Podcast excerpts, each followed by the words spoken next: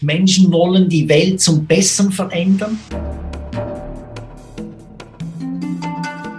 Die Umwelt und ihre natürlichen Lebensgrundlagen schonen und Sinnvolles tun. Das heißt für mich, dass Organisationen wesentlich stärker das Warum im Auge behalten müssen, also den Existenzgrund legitimieren. Sie müssen Antworten haben auf die Frage, was ist unser positiver Beitrag für eine bessere Welt? Wer profitiert in welcher Form vom Erfolg unseres unternehmerischen Tuns? Herzlich willkommen zu unserem Gradido-Podcast Musterbrecher, Utopien zur Realität machen. Millionen Menschen beschert die Sorge um ihren Arbeitsplatz kaum beherrschbare Ängste. Neben der wirtschaftlichen Existenz hängt auch die Stellung in der Gesellschaft maßgeblich vom beruflichen Erfolg ab. Tja, mehr denn je sind strategisches Management, Unternehmenskultur und eine nachhaltige Unternehmensführung gefragt. Professor Hans Wüthrich ist Managementforscher, Buchautor und Emeritus der Universität der Bundeswehr München sowie Privatdozent an der Universität St. Gallen. Er coacht und berät Führungskräfte und Führungsgremien und gilt unter den Managementforschern als ein profilierter Querdenker und Musterbrecher. Seine Publikationen Musterbrecher Führung neu leben und Musterbrecher die Kunst, das Spiel zu drehen, aber auch Capriccio, ein Plädoyer für die verrückte und experimentelle Führung finden große Beachtung. Ganz herzlich willkommen zum Gradido Podcast, Professor Hans Wüthrich. Guten Morgen, Herr Merzhäuser. Ja, auch von meiner Seite aus der Gardido Akademie ganz herzlich willkommen, lieber Herr Professor Wiedrich.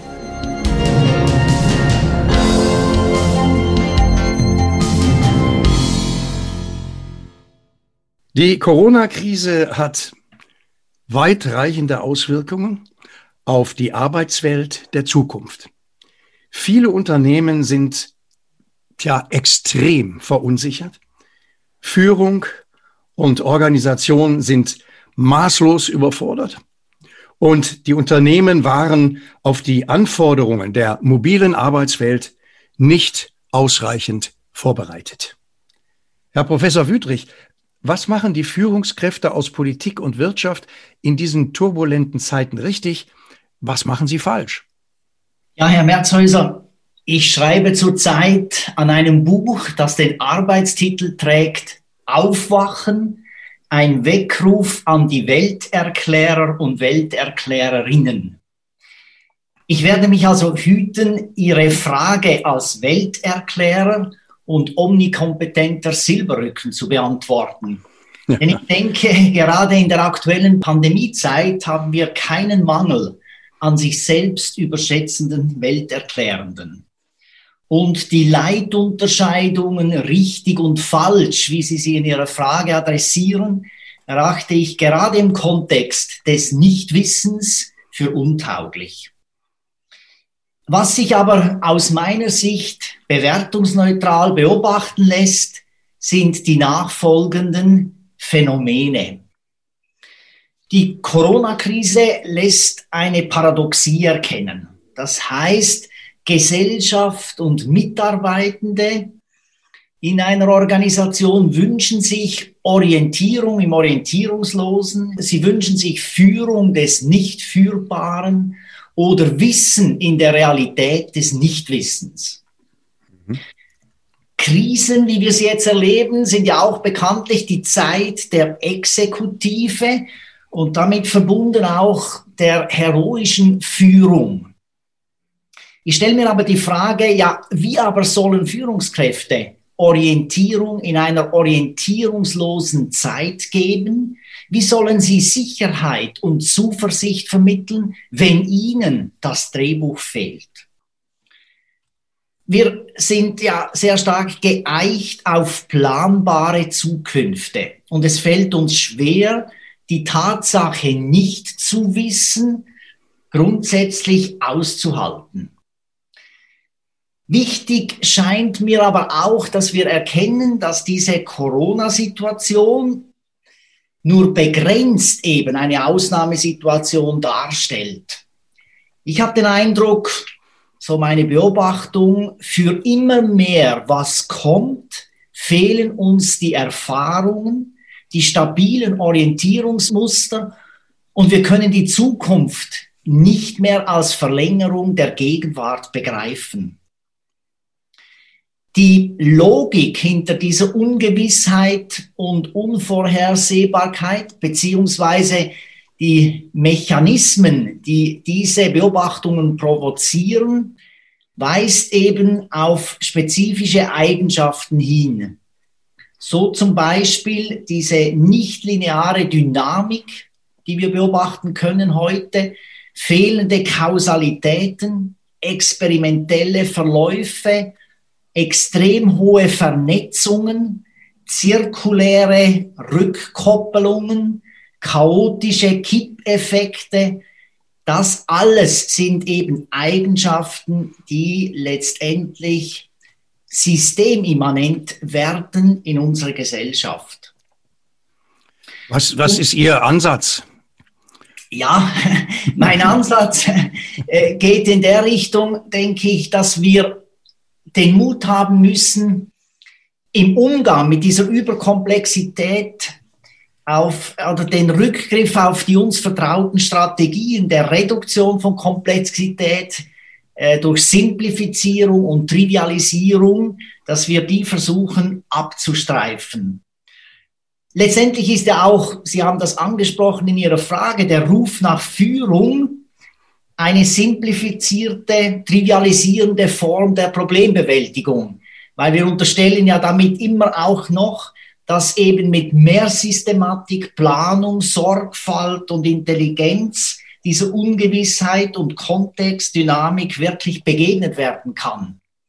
Und auf Ihre Frage, ja, wie könnte eine Alternative aussehen, würde ich so die These wagen. Für mich lautet das Drehbuch in der Ungewissheit Vertrauen. Bereits Luhmann hat ja die Bedeutung des Vertrauens in seiner pointierten Formulierung zum Ausdruck gebracht. Er hat formuliert, Vertrauen ist die einzige Möglichkeit im Umgang mit Komplexität. Jetzt müssen wir uns, denke ich, aber davor in Acht nehmen, nicht blindes Vertrauen zu fordern, sondern Vertrauen in Vertrauenswürdiges. Und wenn wir uns da die Frage stellen, ja, was ist im Kontext dieser Ungewissheit überhaupt vertrauenswürdig? Und aus meiner Beobachtungswelt würde ich dazu vielleicht so vier Vertrauensdimensionen sehen, die neben dem spirituellen geeignet sind, als Drehbuch in dieser Ungewissheit zu funktionieren ich werde versuchen, das vielleicht etwas zu erläutern. Es sind die vier Dimensionen. Vertrauen in mich selbst, Vertrauen in Dritte, Vertrauen in die Organisation und Vertrauen in das Experiment. Vertrauen in mich selbst, dieses individuelle Vertrauen wird maßgeblich durch die persönliche Einstellung und Haltung gegenüber der Unsicherheit bestimmt. Gelingt es mir also als Führungskraft beispielsweise, eine gewisse Souveränität im Umgang mit Unsicherheit und Überforderung zu entwickeln, dann bin ich in der Lage, das Nichtwissen eben als Tatsache und nicht im Sinne einer pessimistischen Resignation, sondern als realistischen Optimismus zu akzeptieren. Die zweite Dimension, Vertrauen in Dritte, dieses interpersonale Vertrauen.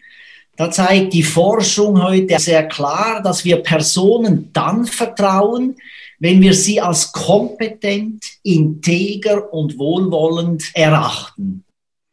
Was aber bedeuten diese drei Eigenschaften eben wieder im Kontext extremer Unsicherheit? die in einer Krise gewünschten faktenbasierten Guidelines und Orientierungen kann, so habe ich es angedeutet, die Führungskraft nicht mehr geben. Sie kann also lediglich eine psychologische Sicherheit in dieser Unsicherheit vermitteln. Und das würde für mich heißen, dass ich eben versuche, nicht über Inhalte eine Scheinsicherheit zu vermitteln, sondern durch das Eingestehen des Nichtwissens die eigene Verletzbarkeit dokumentiere und damit auch Glaubwürdigkeit und letztlich eben auch wieder Vertrauen gewinne. Und die vordergründig verunsichernde Aussage, ich weiß es nicht, wirkt paradoxerweise vertrauensbildend. Mhm, Denn ja. sie signalisiert eine sympathisch authentische Bescheidenheit und Demut, und die Verlässlichkeit im Tun trägt zur Integrität bei und das Mitfühlen, die Ansprechbarkeit und das in Beziehung sein dokumentieren dann Wohlwollen und damit Integrität und eben Kompetenz. Vertrauen kommt ja auch von Trauen, Herr Professor Wüttrich. Man muss sich auch was trauen, nicht? Genau. Und, ne? und die höchste Stufe des Vertrauens ist ja, man macht sich verletzbar. Man ja. zeigt sich verletzlich und daraus resultiert eigentlich ein sehr hohes Vertrauen in Personen. Und ich denke, das haben wir jetzt auch gerade in dieser aktuellen Pandemiesituation wieder gesehen, dass letztendlich eben diese von mir als paradox bezeichnete vertrauensbildende Ehrlichkeit und Offenheit im Eingestehen des Nichtwissens und Nichtkennens von Lösungen durchaus beobachtbar war. Vertrauen in Organisationen, das institutionelle Vertrauen.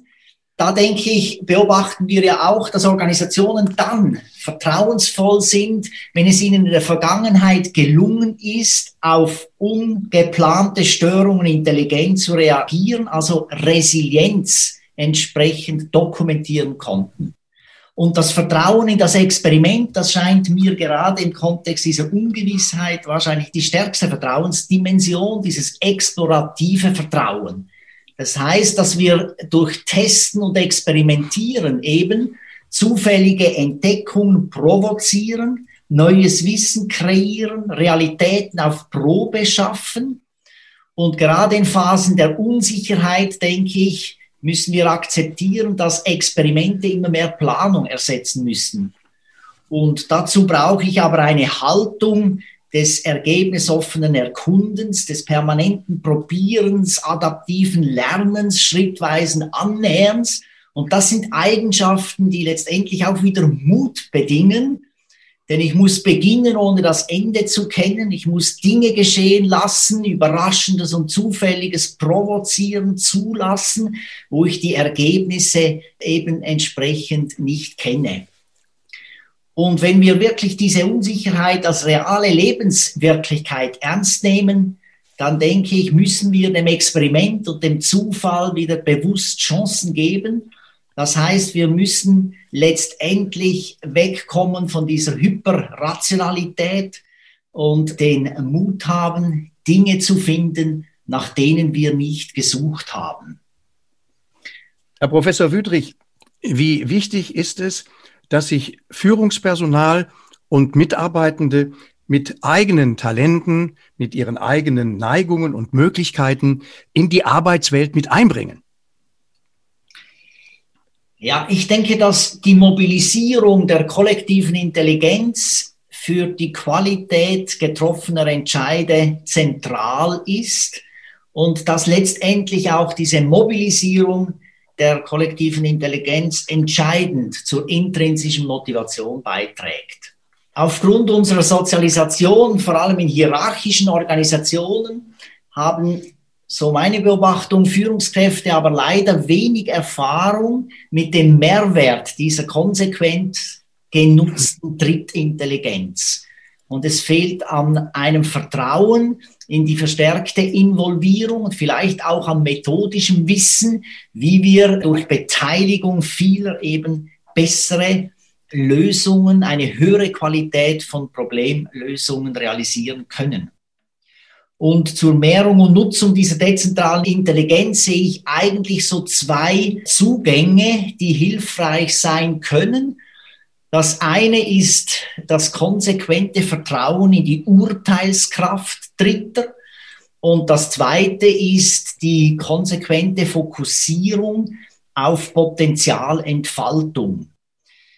Wenn ich zurückkomme auf dieses Vertrauen in die Urteilskraft, dann habe ich den Eindruck, dass wir heute in Organisationen nur einen Bruchteil eigentlich des Leistungspotenzials der Mitarbeitenden wirklich ausschöpfen, dass wir vielleicht sogar durch die gelebte Art, wie wir führen, heute eher Potenzial vernichten als Potenzial entfalten. Ja. Mhm. Und vielleicht so ein paar Potenzialkiller, wie ich sie nenne, äh, lassen sich beobachten, so dieses fehlende Vertrauen, monotone Aufgaben und kleinteilige Arbeitszuschnitte, detaillierte Stellenbeschreibungen, limitierte Kompetenzen und starre Verantwortlichkeiten.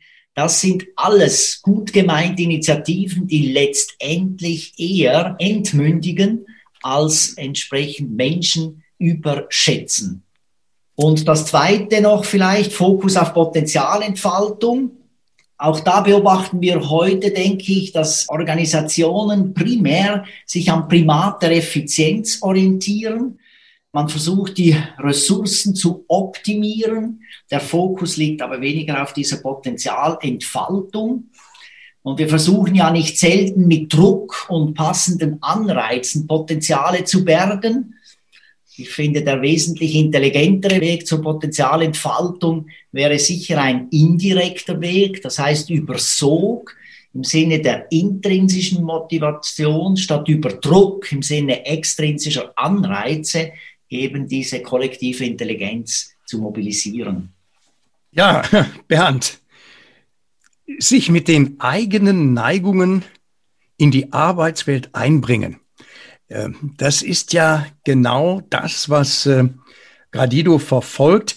Im Idealfall könnte es ja sein, dass der Mensch nicht nur irgendeiner Arbeit nachgeht, sondern seine Berufung und Erfüllung finden kann. Ja, also Potenzialentfaltung ist ja jetzt in aller Munde inzwischen. Ich weiß noch, als wir von vor zehn Jahren oder so davon gesprochen hatten, da haben die Leute gar nicht verstanden, wovon wir überhaupt reden.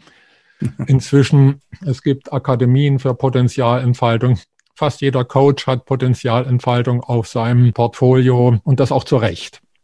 Also ich glaube, wir sind im Moment an einer Stufe, man kann vielleicht sogar sagen, einer Transformation, so wie das auch, ähm, ja, vielleicht von der Raupe zum Schmetterling. Also das, was früher war, jetzt eben auch mit diesen hierarchischen Führungsstilen und so weiter, das würde ich also alles dieser Raupe zuordnen die Raupe, die stirbt, das sehen wir und das ist auch das, was wir als Unsicherheit erleben. Also das ist die Krise quasi, in der wir uns befinden. Das ist die Krise, das ist, mhm. glaube ich, sogar noch wesentlich mehr als eine Krise. Es ist, wenn man so will, ein Crash des Alten. Ja? Mhm, okay. Also wenn man jetzt schaut, also die Metamorphose, wir sind ja Wirtschaftsbioniker. Wir schauen also, was macht die Natur? Und das Bild ist in dem Fall logischerweise die Raupe zum Schmetterling, die Metamorphose. Und da hat man ja herausgefunden, dass innerhalb dieser Metamorphose zunächst sich sogenannte Imagozellen bilden, so hat man die genannt. Also das heißt, es sind schon neue Schmetterlingszellen, die sich bilden. Interessanterweise werden die dann von den alten Raupenzellen bekämpft. Also die müssen um ihr Überleben kämpfen. Wir kennen, glaube ich, sowas auch in gesellschaftlichen Prozessen bis dann so nach und nach immer mehr von diesen Imagozellen, also die Imagozellen haben eben schon diese Imagination, dass es da was gibt, dass man fliegen kann, dass man also nicht als Raupe auf dem Boden oder sonst wo rumkriechen muss. Sie werden bekämpft, bei einer Gesellschaft würde man sagen, als Spinner. Das sind die ersten, die ihr neues Potenzial erkennen. Und nach und nach kommen dann auch andere dazu und nach und nach gibt's dann auch die Vernetzung. Das sind dann auch die komplexen Netze, die wir jetzt auch immer mehr kennenlernen, so dass eben auch neue Bewegungen von Menschen sich verbinden, neue sei es nun Theorien, wie man miteinander umgehen kann oder im Arbeitsbereich immer mehr Neues kommt. Und es ist auch sehr klug, dieses Potenzial zu fördern denn das Alte eben mit Druck, dass man also so äh, Mitarbeiter wie Ameisen sieht, die also eine bestimmte Aufgabe erfüllen, wobei ich nichts gegen die Ameisen sagen will, die sind intelligenter, als wir sonst so annehmen. Das geht immer mehr daran, Potenzialentfaltung. Und da sind wir jetzt von der Gardido Akademie insofern an dem Thema dran, dass wir ja sogar davon ausgehen, das alte Geld- und Wirtschaftssystem muss transformiert werden. Denn das alte Geld- und Wirtschaftssystem ist pyramidal aufgebaut. Und im Moment sehen wir ja auch diesen Exzess, also ist eigentlich der Zusammenbruch, wo immer mehr krebsartig einige wenige immer mehr Kapital anhäufen, also ganz oben stehen. Also die Reichen werden immer reicher und die Armen immer ärmer. So. Die Reichen werden immer reicher mhm. und die Armen, muss man sagen, die müssen sich sogar die Schulden teilen. Also die, das sind nicht die, die kein Geld haben, sondern, also mein, in Form von die armen Länder, die sind ja hoch verschuldet. Sogar die reichen Länder sind hoch verschuldet. Das ist Paradoxe. Also auch eine dieser Paradoxien von denen Professor Wüthrich gesprochen hat. Es gibt so viele Paradoxien im Moment, die aber ganz logisch sind, weil wir in diesem Transformationsprozess sind. Das Alte funktioniert nicht mehr. Das Neue funktioniert noch nicht oder teilweise. Da müssen wir ins Experiment gehen, so wie auch Professor Wüthrich eben das so schön angesprochen hat. Das Schöne dabei ist jetzt für uns als Wirtschaftsbioniker, wir können schauen auf Prozesse, die seit viereinhalb Milliarden Jahren erfolgreich funktionieren. Also die Natur hat ja diesen Evolutionsprozess von den einfachen Organisationsstrukturen bis hin zu dem menschlichen, dem Homo sapiens, ja uns schon vorgemacht. Und was wir jetzt äh, nachvollziehen, ist quasi ein Evolutionssprung. Und ein ganz wichtiger Punkt ist, dass wir bei einem neuen Wirtschaftssystem dafür sorgen müssen, dass erstmal jeder Mensch sein Potenzial entfalten darf. Das heißt, dass jeder Mensch grundversorgt ist. Denn solange ich mit Druck um meine Existenz kämpfen muss und quasi jeden Job annehmen muss, nur um zu leben, ja, dann bleibt für Potenzialentfaltung nicht mehr so ganz viel übrig. Das sind dann nur noch einige Privilegierte, die dann trotz dieses Überlebensdrucks dann eben noch ihr Potenzial entfalten. Aber das sind dann immer die Winner, die uns vorgehalten werden, sagen, guck mal, der hat es geschafft vom Tellerwäscher zum Millionär. Ähm, was wir brauchen, ist jetzt, dass die Mehrheit der Menschen, im Idealfall alle Menschen, ihr Potenzial entfalten können, beziehungsweise darin gefördert werden. Und das machen wir ja mit dem Vorschlag, dass wir sagen, wir brauchen ein aktives Grundeinkommen, wo jeder Mensch sich in die Gemeinschaft einbringen darf mit dem, was er oder sie besonders gerne tut was ich gerne tue, ist ein Zeichen, dass das meine Begabung ist. Und wenn ich das dann wiederhole, dann übe ich das. So wie ein Musiker eben Geige übt oder Klavier übt, so ist es auch bei anderen Begabungen. In dem Moment, wo ich die Begabungen übe, also immer wiederhole, werde ich immer besser, habe immer mehr Spaß daran und entfalte mein Potenzial. Und genau das ist, was Unternehmensstrukturen, also was Unternehmen brauchen und was die ganze Menschheit auch braucht. Aktives Grundeinkommen, Herr Professor Wüthrich, wäre das auch in Ihrem Sinne oder haben Sie schon mal sich mit diesem Thema überhaupt Grundeinkommen auseinandergesetzt? Wir hatten ja in der Schweiz bereits die Abstimmung zum Grundeinkommen. Leider war der Zeitpunkt zu früh für ja. diese Entscheidung. Ich halte sehr viel von diesem Ansatz. Ich denke, wir brauchen gesellschaftspolitisch ganz neue Zugänge. Da bin ich absolut gleicher Meinung wie Herr Hüxtedt. Und für mich wäre auch eben, das gab ja auch solche Initiativen, wäre es eben entscheidend, dass wir nicht dogmatisch wieder urteilen, ist ein Grundeinkommen entsprechend gesellschaftspolitisch vertretbar und sinnvoll. Ich glaube, die Frage können wir nur beantworten auf experimenteller Ebene. Es gab ja sehr viele Initiativen in unterschiedlichen Ländern. Leider waren nicht alle erfolgreich, aber ich bin überzeugt, in diese Richtung müssen wir weiterdenken. Keine Frage. Wir brauchen neue gesellschaftspolitische Ansätze. Ja. Ich meine, immerhin gab es in der Schweiz, wenn ich mich richtig erinnere, bei diesem Volksentscheid eine Zustimmung zum Grundeinkommen über 20 Prozent. Das ist eine ganze Menge. Also wenn man heute eine Partei gründen würde, die über 20 Prozent hat, das äh, wäre schon ein großer Erfolg. Aber bleiben wir noch mal, Herr Professor Wüttrich, bei der aktuellen Krise. Diese aktuelle Krise könnte ja auch eine historische Chance sein, eine Chance zum Aufbruch in ein Berufsleben aus, ja, sagen wir, Schaffensfreude, Sinn und auch Sicherheit. Äh, neben der wirtschaftlichen Existenz hängt ja auch die Stellung in der Gesellschaft maßgeblich vom beruflichen Erfolg ab. Also wichtig ist ja in diesem Zusammenhang auch diese, haben wir auch schon drüber gesprochen, soziale Anerkennung und äh, ein, ja, ich sag's mal, passables Einkommen. Ich sehe das genauso, Herr Merzhäuser. Für mich stellt die Corona-Krise eigentlich ein reales Möglichkeitslabor für die Zukunft dar. Wir haben ja gesehen, wegen der Corona-Krise mutierten ja viele Organisationen beinahe über Nacht zu Labors. Sie waren gezwungen, mutige Versuche zu wagen. Und bisher Undenkbares wurde plötzlich Realität. Flächendeckendes Homeoffice beispielsweise, blindes Vertrauen in das Improvisationsvermögen, virtuell arbeitende Teams und so weiter. Alle diese ungeplanten Experimente bieten eine einmalige Gelegenheit, eben auch die Führungskultur von untauglichen Vorurteilen, Dogmen, Tabus zu befreien und intelligent weiterzuentwickeln. Und deshalb denke ich, ist es wichtig, dass wir trotz des verständlichen Wunsches so rasch als möglich wieder in die Vor-Corona-Normalität zurückzukehren, sollten sich eben Führungskräfte die erforderliche Zeit nehmen, die durch dieses Coronavirus provozierten und organisationskulturell sehr interessanten Beobachtungen näher analysieren. Also so nach dem Prinzip Reflexion statt Reflex. Das heißt, die in der Corona-Krise unfreiwillig erfolgten Interventionen sollten wir als Realexperimente verstehen und vor allem die widerlegten Annahmen sorgfältig dokumentieren und ernst nehmen. Und wir sollten vielleicht auch eben Utopien zur Realität machen, eigene Schlussfolgerungen ziehen und bewusst entscheiden, welche der im Corona-Schockmodus gesammelten Erfahrungen und Erkenntnisse als neue Normalität in die zukünftige Arbeitswelt zu transferieren sind.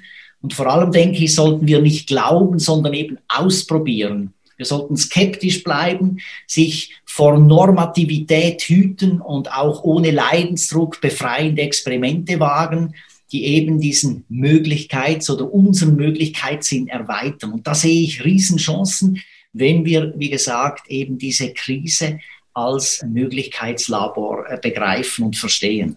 Ich denke, die Riesenchancen sieht auch Dido, die Akademie für Wirtschaftsbionik. Bernd, wie kann man diesen Teufelskreislauf aus ständiger Existenzangst, ja, und auch ewigem Konkurrenzkampf aus unserer Arbeitswelt dauerhaft durchbrechen? Auch hier gibt uns die Natur natürlich wieder viele schöne Beispiele. Auch gerade wenn wir den Blick auf die Natur eben auch nicht mehr nach alten Dogmen ausrichten, das Darwinsche Prinzip von Fressen und Gefressen werden ist ja nur eines von ganz vielen Arten, wie in der Natur, also jetzt Teilnehmer der Natur miteinander umgehen. Wenn man sich überlegt, in einer Handvoll gesunden Humus befinden sich mehr Lebewesen, als es Menschen auf der Welt gibt. Und die arbeiten miteinander. Das Fachwort dafür ist Symbiose. Jetzt in der Gesellschaft würde man von Kooperation sprechen. Und je mehr wir auf den Gedanken kommen, dass Kooperation besser ist als Konkurrenzkampf, denn Konkurrenzkampf ist ja Krieg und es gibt wohl keine effektivere Möglichkeit, alles kaputt zu machen, eben als der Krieg. Das heißt also rein volkswirtschaftlich, also nicht nur volkswirtschaftlich, natürlich auch menschlich. Also in allen Gebieten ist Krieg so ziemlich das Dümmste, was man tun kann, denn im Krieg gibt es keine Gewinner, da gibt es bloß relativ weniger Verlierer, kann man so sagen. Und es geht da um vielleicht um Machtverhältnisse, aber auch die Verlierer im Krieg werden darauf warten, bis sie sich rächen können. Insofern ist also eigentlich verlieren alle, nicht? Eigentlich verlieren ja. alle. Ich habe mal einen schönen Satz gehört, ich weiß nicht mehr genau, wer sagte, ein Krieg kann man genauso wenig gewinnen wie ein Erdbeben. Ja. Und ich finde, das ist so wichtig, ja. wenn wir immer mehr auf Kooperation gehen. Und Kooperation bedeutet natürlich auch wiederum ganz anderes Anreizsystem. Ich meine, solange wir ein Anreizsystem haben, wo die Guthaben der einen die Schulden der anderen sind, dann sind wir im Krieg miteinander. Denn ich kann entweder ja. Guthaben haben oder ich kann Schulden haben. Und wenn ich es nicht habe, dann hat es der Staat. Dann muss ich eben die Staatsschulden bedienen in Form von überhöhten Steuern und Abgaben. Wenn wir, und das zeigt uns auch wieder die Natur und es zeigt uns die Spieletheorie. Das ist interessant, dass also von allen oder von vielen Disziplinen ähnliche Lösungen jetzt kommen. In der Spieletheorie gibt es ja nun zwei grundsätzliche verschiedene Spiele. Das eine ist das Nullsummenspiel. Das heißt, der eine gewinnt, der andere verliert. Wir kennen das im Fußball und so weiter. Es gibt mal welche, die steigen auf, dann steigen da natürlich logischerweise welche ab. Aber es können niemals alle Sieger werden. Das kann spielerisch, sportlich ganz spannend sein. Aber letztendlich entwickelt sich da nichts großartig. Wenn wir aber ein Plussummenspiel machen, und das ist auch eine Möglichkeit, ein Plussummenspiel hat andere Regeln. Das heißt also, die Regeln heißen, entweder gemeinsam gewinnen wir alle oder gemeinsam verlieren wir. Sprichwort dazu heißt, wir sitzen alle im selben Boot. Nicht? Also entweder wir überleben gemeinsam, müssen wir gemeinsam anpacken. Und das Boot, auf dem wir im Moment leben, ist unser Mutter Erde. Nicht? Unser Raumschiff, mit dem wir durchs All mit riesiger Geschwindigkeit rasen und von Weitem gesehen so ein klitzekleiner blauer Punkt, der also so zerbrechlich ist, dass ich denke mal, jemand, der von außen gucken, sagt, also sind die denn noch irgendwie gebacken, jetzt anstatt jetzt äh, zu schauen, ihren Planeten so gesund wie möglich zu erhalten, da schießen sie sich gegenseitig die Köpfe ein. Also ich denke, jeder, der von außen guckt, müsste also ja doch Zweifel an der so viel geworbenen Intelligenz der Menschen haben. Bloß die Menschen sind viel intelligenter, wenn man sie lässt. Und hier kommen wir wieder auf Potenzialentfaltung. Wir Menschen, wenn wir dürfen, die Mehrheit der Menschen ist gutwillig. Es sind immer nur einige wenige, die spalten wollen. Und dieses Spalten wollen, auch da ist jetzt, haben wir aus der Psychiatrie jetzt wieder ganz interessante Erkenntnisse. Das mache ich mich vielleicht nicht ganz beliebt, aber da wird festgestellt, es gibt ungefähr ein Prozent bis fünf Prozent der Menschen, die haben, ja, die jetzt hart gesagt sind Psychopathen, die haben kein Gewissen, ja. Die können über Leichen gehen, sind dabei meistens sehr charmant, wissen ganz genau, wie sie sich benehmen und haben damit die besten Chancen, an Führungspositionen zu kommen. Der Erfolg ist, dass, und das klingt jetzt vielleicht ein bisschen hart, dass die meist oder viele, ich will nicht sagen die meist, viele Führungspositionen eben nun mit solchen Menschen besetzt sind. Menschen, die kein Gewissen haben, die kein Problem haben, die einen gegen die anderen auszuspielen. Sie sind aber eine verschwindende Minderheit. Die Mehrheit der Menschen sind gutwillig, auch dafür gibt es wieder Erkenntnisse. Das heißt, je mehr wir einander helfen, in unser Potenzial zu kommen, sei es nur mit einem aktiven Grundeinkommen oder auch mit anderen Methoden, an denen wir auch arbeiten hier an der Gradido Akademie. Je mehr wir in unser Potenzial kommen, umso friedlicher werden wir, umso bessere Lösungen finden wir für alles, umso mehr werden wir uns vom Konkurrenzkampf abwenden und umso weniger beherrschbar sind wir. Das heißt also, das ist die große Angst der Mächtigen, dass die Menschen, wenn sie in ihr Potenzial kommen, dass sie dann eben nicht mehr regierbar sind. Nur die gute Sache ist, das Vertrauen, von dem Herr Professor Wüthrich gesprochen hat, in gutwillige Menschen kann ich ja vertrauen. Also das heißt also, schlimme Dinge werden normalerweise nicht von gutwilligen Menschen gemacht, sondern die werden irgendwo initiiert. Und insofern ist Vertrauen in den Menschen, in den Mitmenschen genauso wichtig wie Vertrauen in die Natur. Eigentlich basiert auch in der Natur sehr, sehr viel auf Vertrauen. Das Wort von Bernd Höchstedt aufnehmend. Die meisten Menschen auf dieser Welt sind gutwillig, Herr Professor Wüthrich. Das sehen Sie sicherlich auch so. Das sehe ich genauso. Und ich beobachte vor allem in der Unternehmenswelt, dass wir eigentlich unsere Haltung, unsere Systeme, unsere Systemlogik aber an diesen ein bis fünf Prozent Menschen ausrichten, die eben Systembetrüger sind, die opportunistisch handeln.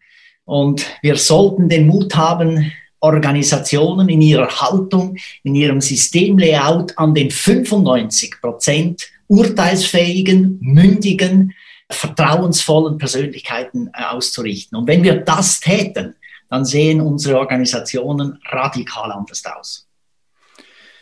Aktuelle Umfragen besagen, dass die Menschen nirgendwo lustloser zur Arbeit gehen als in Deutschland und damit eben, ja, einen hohen Preis für die soziale Anerkennung und ein passables Einkommen zahlen.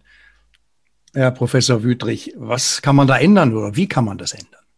Vielen Mitarbeitern genügt es eben heute nicht mehr einfach nur ein Gehalt für ihre Arbeitsleistung zu bekommen, nicht nur junge Menschen, sondern ganz grundsätzlich denke ich, Menschen wollen die Welt zum Besseren verändern, die Umwelt und ihre natürlichen Lebensgrundlagen schonen und sinnvoller, sinnvolles tun.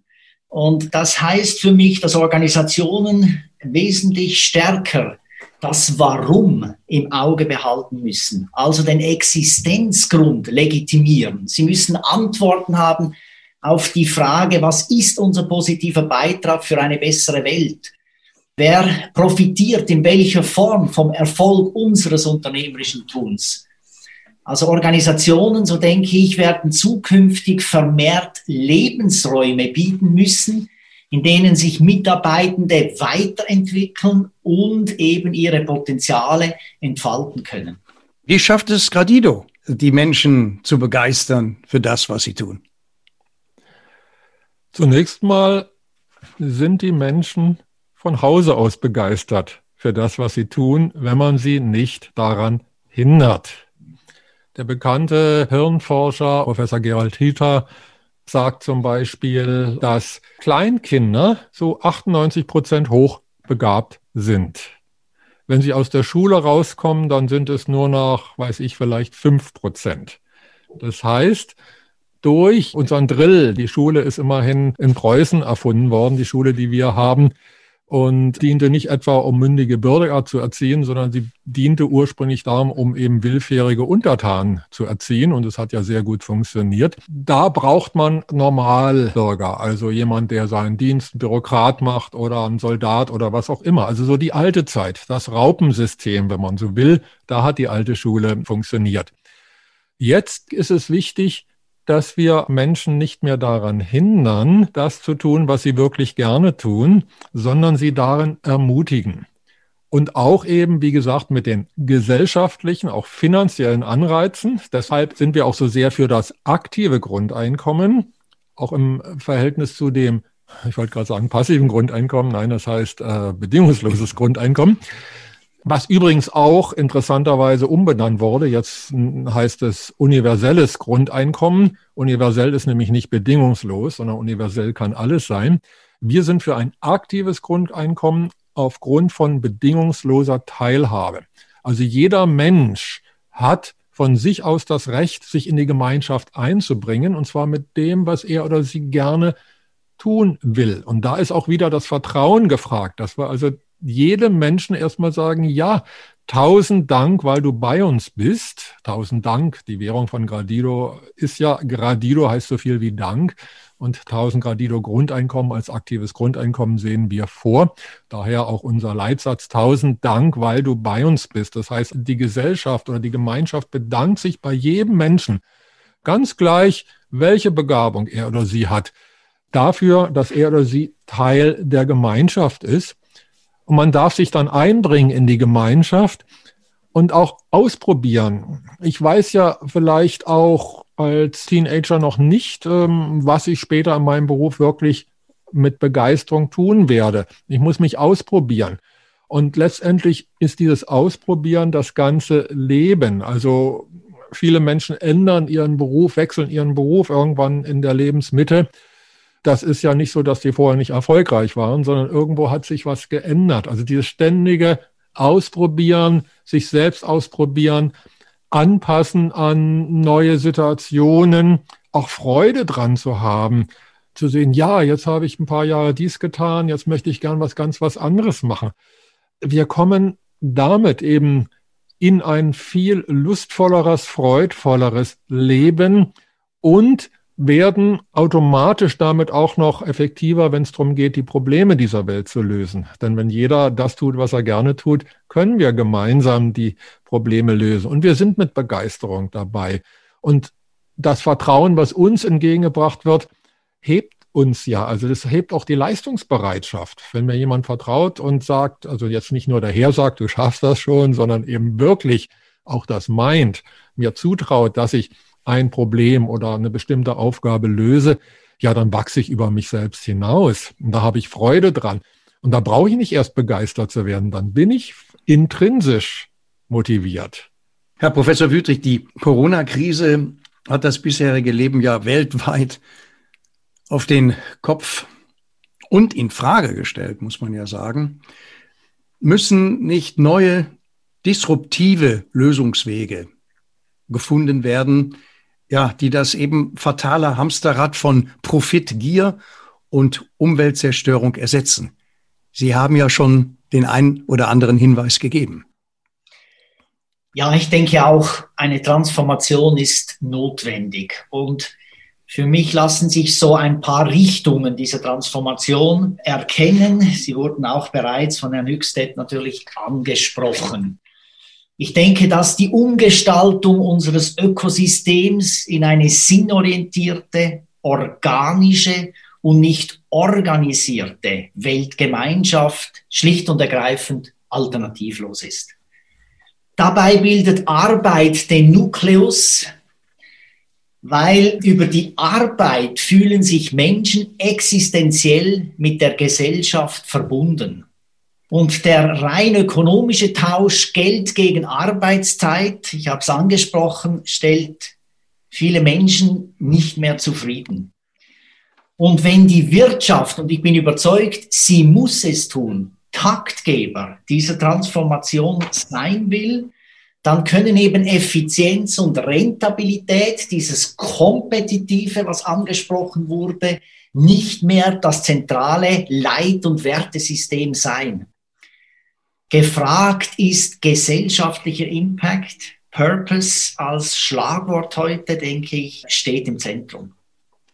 Ja, Bernd, die äh, Gradido Akademie für Wirtschaftsbionik hat ja ein Wirtschafts- und Finanzsystem entwickelt, um weltweit Wohlstand und Frieden zu schaffen. Steuern und Schulden gehören der Vergangenheit an. Das klingt ja wirklich wie eine, ja, wie eine Wundertüte. Was kann die Wirtschaft von der Natur lernen? Wie kann man die globale Wirtschaft vom ständigen Wachstumszwang befreien und die Gefahr eben eines Kollabierens des Finanzsystems verhindern? Auch hier gibt uns die Natur wieder ganz viele schöne Beispiele. Zunächst einmal, die Zeit war noch nie so günstig wie jetzt. Das hat Herr Professor Wüttrich auch ja schön ausgeführt. Die Corona-Krise ist ja so ein Reallabor, was wir zwar unfreiwillig betreten haben, aber wir sind nun drin. Und die alte Normalität wird es nicht mehr geben. Ob das Neue dann noch Normalität genannt wird, ist was anderes, denn ich glaube, es wird eine Vielfalt geben. Ja, und mit einem neuen Geldsystem oder mit einem Wirtschafts-, Finanz- und Geldsystem haben wir ganz neue Möglichkeiten, gerade wenn wir es an der Natur angleichen oder von der Natur das Vorbild nehmen, Gradido sieht ja vor, neben dem aktiven Grundeinkommen, von dem wir schon gesprochen haben, ein Staatseinkommen oder auch Gemeinschaftseinkommen, ganz gleich, wie sich die Staaten entwickeln werden. Wir gehen jetzt mal rein systemisch von Gemeinschaften aus. Staaten sind auch Gemeinschaften. Und eben diesen Ausgleichs- und Umweltfonds in gleicher Höhe wie alle Staatseinkommen der Welt zusammen. Das sind so die drei Säulen. Das Ganze wird geschöpft, nicht mehr durch Schulden. Im alten Geldsystem kann man nämlich all diese Dinge gar nicht tun, weil ja die Guthaben der einen die Schulden der anderen sind. Also wenn ich jetzt wichtige Dinge für die Erde finanzieren will, dann muss sich irgendjemand dafür verschulden. Also es geht im alten System nicht anders. Im Gradido-System ist es im Plussum-Modell so, dass alles da ist, dass wir den Ausgleichs- und Umweltfonds zum Beispiel für die Natur haben, naturfreundliche Produkte, naturfreundliche Unternehmen, die werden die einzigen sein, die noch am Markt existieren können, weil die vom Ausgleichs- und Umweltfonds in einer Höhe unterstützt werden. Das kann man sich kaum vorstellen. Das ist die Höhe aller Staatshaushalten zusammen. Auf der anderen Seite gehört zum Werden, das Grundgesetzkreislauf von Werden und Vergehen gehört dazu, dass das Geld dann weniger wird, dass es also ein sich selbst regulierender Kreislauf wird. Das bedeutet also, das Geld schrumpft, wenn man so will, um die Hälfte im Laufe des Jahres. Das klingt vielleicht im Moment zwar viel, aber ist im Vergleich zu dem, was wir heute an Steuern und Abgaben zahlen müssen, minimal. Das sind ungefähr fünf Prozent im Monat. Also wenn ich 10.000 Radido auf dem Konto habe, fünf Prozent, das wären dann 500, die im Monat an Vergänglichkeit vom Konto runtergehen. Im Vergleich zu Steuern, wie gesagt, ist das minimal. Wir kommen damit in einen Fluss, in einen positiven Fluss rein, der sowohl Großunternehmen ganz genauso positiv unterstützt, wie auch einzelne Menschen, die vom aktiven Grundeinkommen leben wollen. Also für alle, es gibt nur noch Gewinner. Das ist jetzt nicht unsere große Erfindung, sondern das ist die Erfindung der Natur eben, dass es Plussummenspiele und dass es Symbiose gibt. Und bei Symbiose sind alle Gewinner. Das sind wir nur noch nicht gewöhnt, weil wir bisher im alten Raubensystem aufgewachsen sind. Verlierer und Gewinner. Herr Professor Wüttrich, das Gradido-Modell wäre ja eine echte Transformation. Das sehe ich absolut so, genau. Eine sehr mutige Transformation. Absolut, ja. Wir haben ja gehört, dass Sie schon wieder sehr, sehr fleißig, wie Sie sind, an einem neuen, hochinteressanten Buch äh, schreiben. In Ihrem letzten Buch Capriccio ein Plädoyer für die verrückte und experimentelle Führung fordern Sie die Führungseliten auf, überholte Dogmen zu überwinden und mehr zu wagen und auch Fehler zu machen. Was ist hierbei das Erfolgsgeheimnis? Also wie wird man ein erfolgreicher Musterbrecher? Ja, ich wäre etwas vorsichtig mit dieser Kategorie erfolgreich. Äh, ich würde vielleicht eher, ich würde vielleicht eher kurz betonen, so exemplarisch mal zu überwindende Dogmen. Dabei postuliere ich zum Beispiel dafür, dass wir wesentlich stärker passende, funktionierende, sogenannt viable statt perfekte Lösungen suchen müssen. Und für dieses Finden eben kontexttauglicher Lösungen gilt es, eben wieder den Mehrwert des Unperfekten, des Unfertigen, des Zufälligen und vordergründig Unprofessionellen zu sehen. Das heißt, ich erkenne also als Führungskraft, dass sich durch dieses explorative Experimentieren der Lösungsraum erweitern lässt. Oder überspitzt könnte ich sagen, ich verstehe meine Führungsrolle als Experimentdesigner und Türöffnerin vielleicht auch des Zufalls. Ein zweites Dogma vielleicht weniger Ego und mehr Wir-Intelligenz. Darüber haben wir bereits gesprochen. Also diese Mobilisierung dezentraler Intelligenz über Sog bedingt eben auch, dass ich mich als Führungskraft in vielen Punkten obsolet mache, dass ich mich eben so verhalte, dass ich nicht unersetzlich bin und ich meine Rolle primär als Wissensmultiplikator beziehungsweise auf die Schaffung der Gelingensvoraussetzungen für Potenzialentfaltung lege.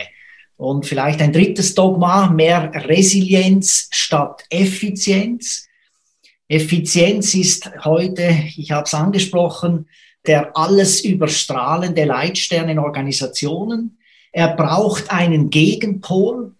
Und als Führungskraft denke ich, bin ich gut beraten, eben wenn ich die Resilienz versuche zu steigern und eben dafür oder mitunter dazu Doppelspurigkeiten, Redundanzen, manchmal sogar Verschwendung eben auch zulasse. Insbesondere aber auch diese Andersartigkeit, die ich fordere. Ich lasse Inhomogenes zu, biete dem nicht standardisierten eben auch Raum. Und das Fremde und Atypische führt eben innerhalb von Organisationen oft zu produktiven Widersprüchen, die wir genau benötigen, damit eben diese Musterbrüche überhaupt möglich werden. Wie sieht der idealtypische Gradido-Musterbrecher aus, Bernd? Idealtypisch. Das ist vielleicht so ein ähnliches Wort wie erfolgreich. Das heißt also, die Zukunft wird vielfältig sein. Und Muster müssen ja auch nur gebrochen werden, solange es welche gibt. Ja, das heißt also, äh, solange wir noch in starren Strukturen drin sind, da ist eben die Aufgabe der Imagozellen, die alten Muster zu brechen. Insofern, wenn es überhaupt etwas Typisches geben wird in der Zukunft, dann ist es die Vielfalt. Wir werden sehr vielfältig sein. Wir werden Freude aneinander haben. Nicht mehr sagen, oh, der sieht anders aus, Hilfe, das ist eine Gefahr für mich, sondern, aha, der sieht ja anders aus, der macht was anderes. Oh, das ist aber interessant. Erzähl mir doch mal, wie lebst du, was machst du? Also wir werden immer mehr Interesse füreinander gewinnen und zwar Interesse fürs Andersartige. Gerade weil ja auch die Welt zusammenwächst und immer mehr auch verschiedene ethnische Gruppen auf engeren Raum zusammenleben. Das geht ja nur, wenn man sich füreinander interessiert und sich nicht abgrenzt. Also insofern äh, Worte wie typisch oder normal oder sowas glaube ich, werden auch bald der Vergangenheit angehören. Man wird sagen, früher gab es mal sowas wie Normen, früher gab es mal sowas wie normale Menschen. Dann heißt es auch, waren die denn alle blöd, haben die denn nichts zu tun gehabt im Leben, außer normal zu sein. Also diese Vielfalt, die wir uns jetzt noch gar nicht vorstellen können, die dann in einer Lebensfreude sich auch äußern wird, die wir uns jetzt noch nicht vorstellen können und einer neuen Lebensfreude. Eine Lebensfreude, die nicht mehr davon abhängig ist, wie viel Geld ich auf dem Konto habe. Denn dafür wird gesorgt sein, dass ich auf jeden Fall genug habe, um gut und glücklich zu leben. Es wird auch nicht mehr wichtig sein, ob einer doppelt so viel auf dem Konto hat oder so. Denn wir haben Freude aneinander, wir tauschen uns aus, wir werden viel mehr die Vorgänge der Natur beobachten, also auch viel mehr wieder in der Natur leben. Das lehrt uns ja auch unter anderem Corona, denn das beste Mittel gegen Viren ist, sein Immunsystem zu stärken. Und wo kann ich mein Immunsystem besser stärken als in der Natur? Wenn wir es gemeinsam schaffen, also nach dem Plusum-Spiel heißt ja, wir schaffen es entweder gemeinsam, den Evolutionssprung, dann werden wir auch wieder gemeinsam mit der Natur und mit den Wesen der Natur auch kooperieren. Wenn wir es nicht schaffen, davon möchte ich jetzt gar nicht reden, weil wir gehen ja davon aus, dass wir gemeinsam eben auch eine gemeinsame gute Zukunft für alle Menschen und eben auch für alle Naturwesen schaffen werden. Herr Professor Bütrich, eine gute Zukunft für uns alle. Was würden Sie der Akademie für Wirtschaftsbionik raten, um ihr neues Wirtschafts- und äh, Finanzsystem erfolgreich zu platzieren. Haben Sie einige Tipps für Bernd Höchstädt? Ganz im Sinne Musterbrecher, die Kunst, das Spiel zu drehen. Ja, mit diesen Tipps und Ratschlägen tue ich mich auch schwer. Ich habe es ja angesprochen. Ja. Ich denke, ich wünsche mir oder ich wünsche Herrn Höchstädte, dass er leidenschaftlich, neugierig, mutig bleibt, um dieses Plussummenspiel entsprechend Realität werden zu lassen. Wir haben bei unseren Forschungen zum Thema Musterbrecher, Musterbruch, haben wir festgestellt, dass es so ein paar Eigenschaften gibt, originäre Eigenschaften, die diese Persönlichkeiten auszeichnen. Sie setzen die Fragezeichen tiefer, Sie misstrauen den vordergründigen Antworten. Sie wirken dem Mainstream entgegen und gehen mutig, nicht hasardeurhaft, eigene Wege.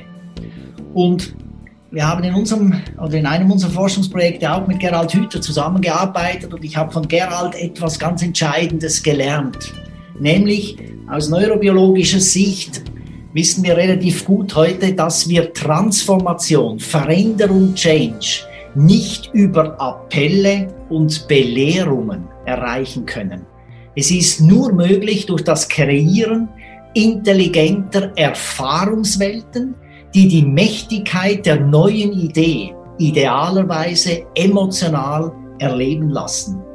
Und das wünsche ich mir für Gradido, dass es gelingt, über intelligente Settings den Mehrwert dieser neuen Erfahrungswelt plus Summenspiel emotional erlebbar zu machen.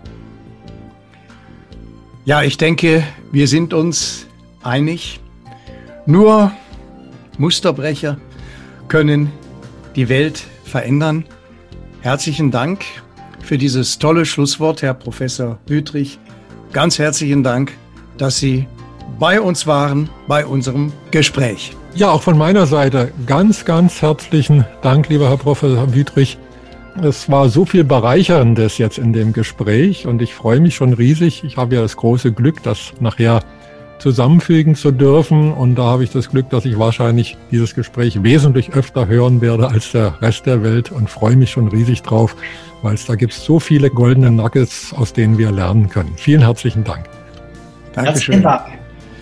Wem nach neuen Impulsen und Ideen dürstet, wird in der Gradido Akademie fündig.